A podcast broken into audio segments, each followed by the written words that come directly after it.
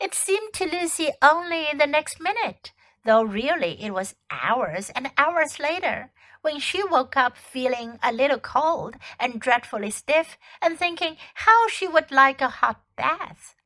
Then she felt a set of long whiskers tickling her cheek and saw the cold daylight coming in through the mouth of the cave. But immediately after that, she was very wide awake indeed, and so was everyone else.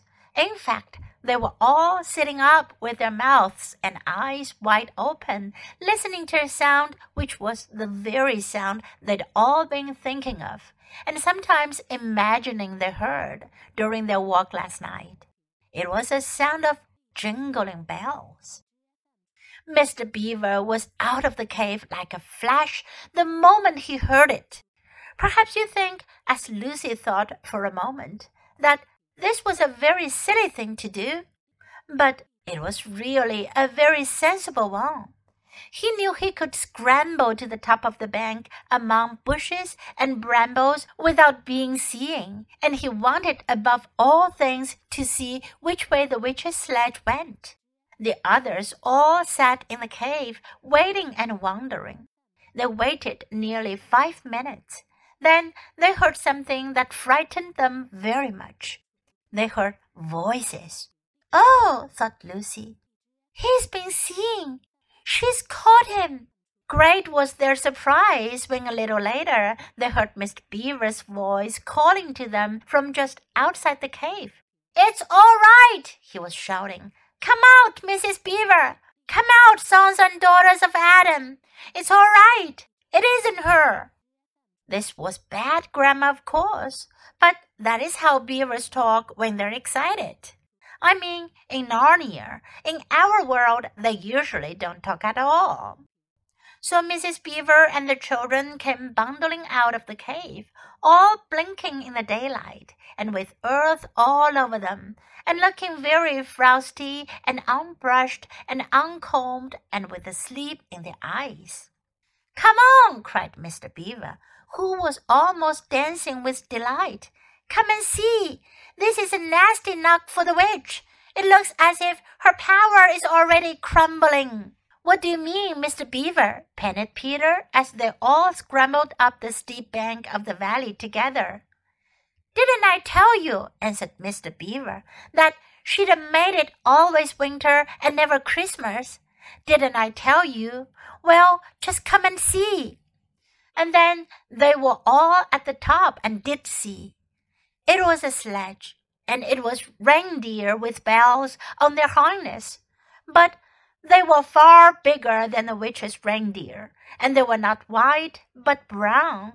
And on the sledge sat a person whom everyone knew the moment they set eyes on him. He was a huge man in a bright red robe, bright as holly berries, with a hood that had fur inside it, and a great white beard that fell like a foamy waterfall over his chest. Everyone knew him because, though you see people of his sort only in Narnia, you see pictures of them and hear them talked about even in our world, the world on this side of the wardrobe door. But when you really see them in Narnia, it is rather different. Some of the pictures of Father Christmas in our world make him look only funny and jolly. But now that the children actually stood looking at him, they didn't find it quite like that. He was so big and so glad and so real that they all became quite still. They felt very glad, but also solemn. I've come at last, said he.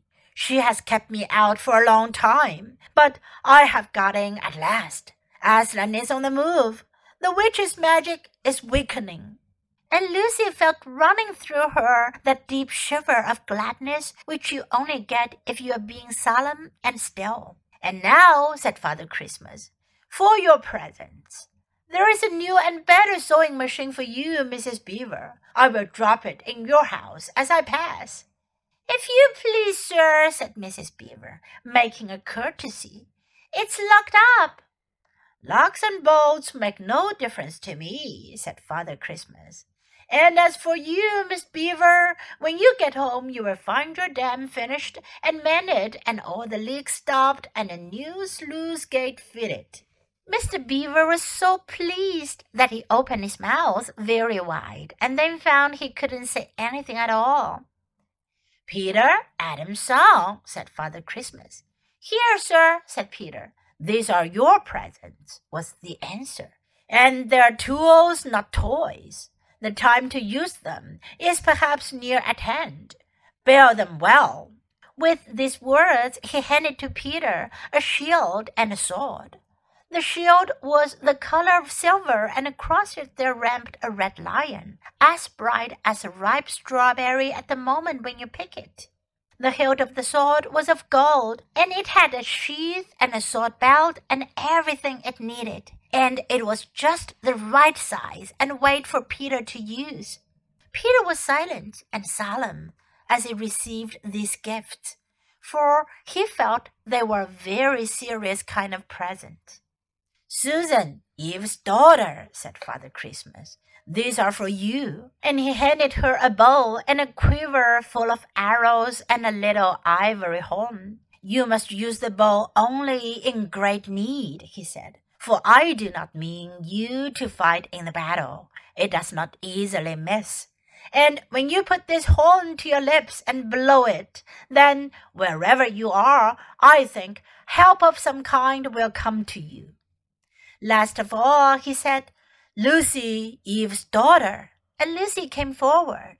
He gave her a little bottle of what looked like glass, but people said afterward that it was made of diamond, and a small dagger. In this bottle, he said, there is a cordial made of the juice of one of the fire flowers that grow in the mountains of the sun. If you or any of your friends is hurt, a few drops of this will restore them. And the dagger is to defend yourself at great need, for you also are not to be in the battle. Why, sir, said Lucy, I think, I don't know, but I think I could be brave enough. That is not the point, he said. But battles are ugly when women fight. And now, here he suddenly looked less grave. Here is something for the moment for you all. And he brought out, I suppose, from the big bag at his back, but nobody quite saw him do it. A large tray containing five cups and saucers, a bowl of lump sugar, a jug of cream, and a great big teapot, all sizzling and piping hot. Then he cried out, Merry Christmas! Long live the true king! And cracked his whip, and he and the reindeer and the sledge and all were out of sight before anyone realized that they had started.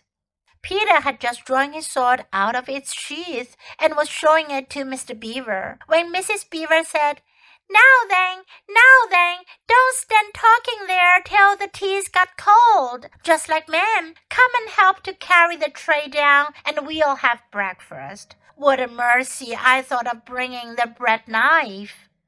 So down the steep bank they went and back to the cave, and Mr. Beaver cut some of the bread and ham into sandwiches, and Mrs. Beaver poured out the tea, and everyone enjoyed themselves. But long before they had finished enjoying themselves, Mr. Beaver said, Time to be moving on now.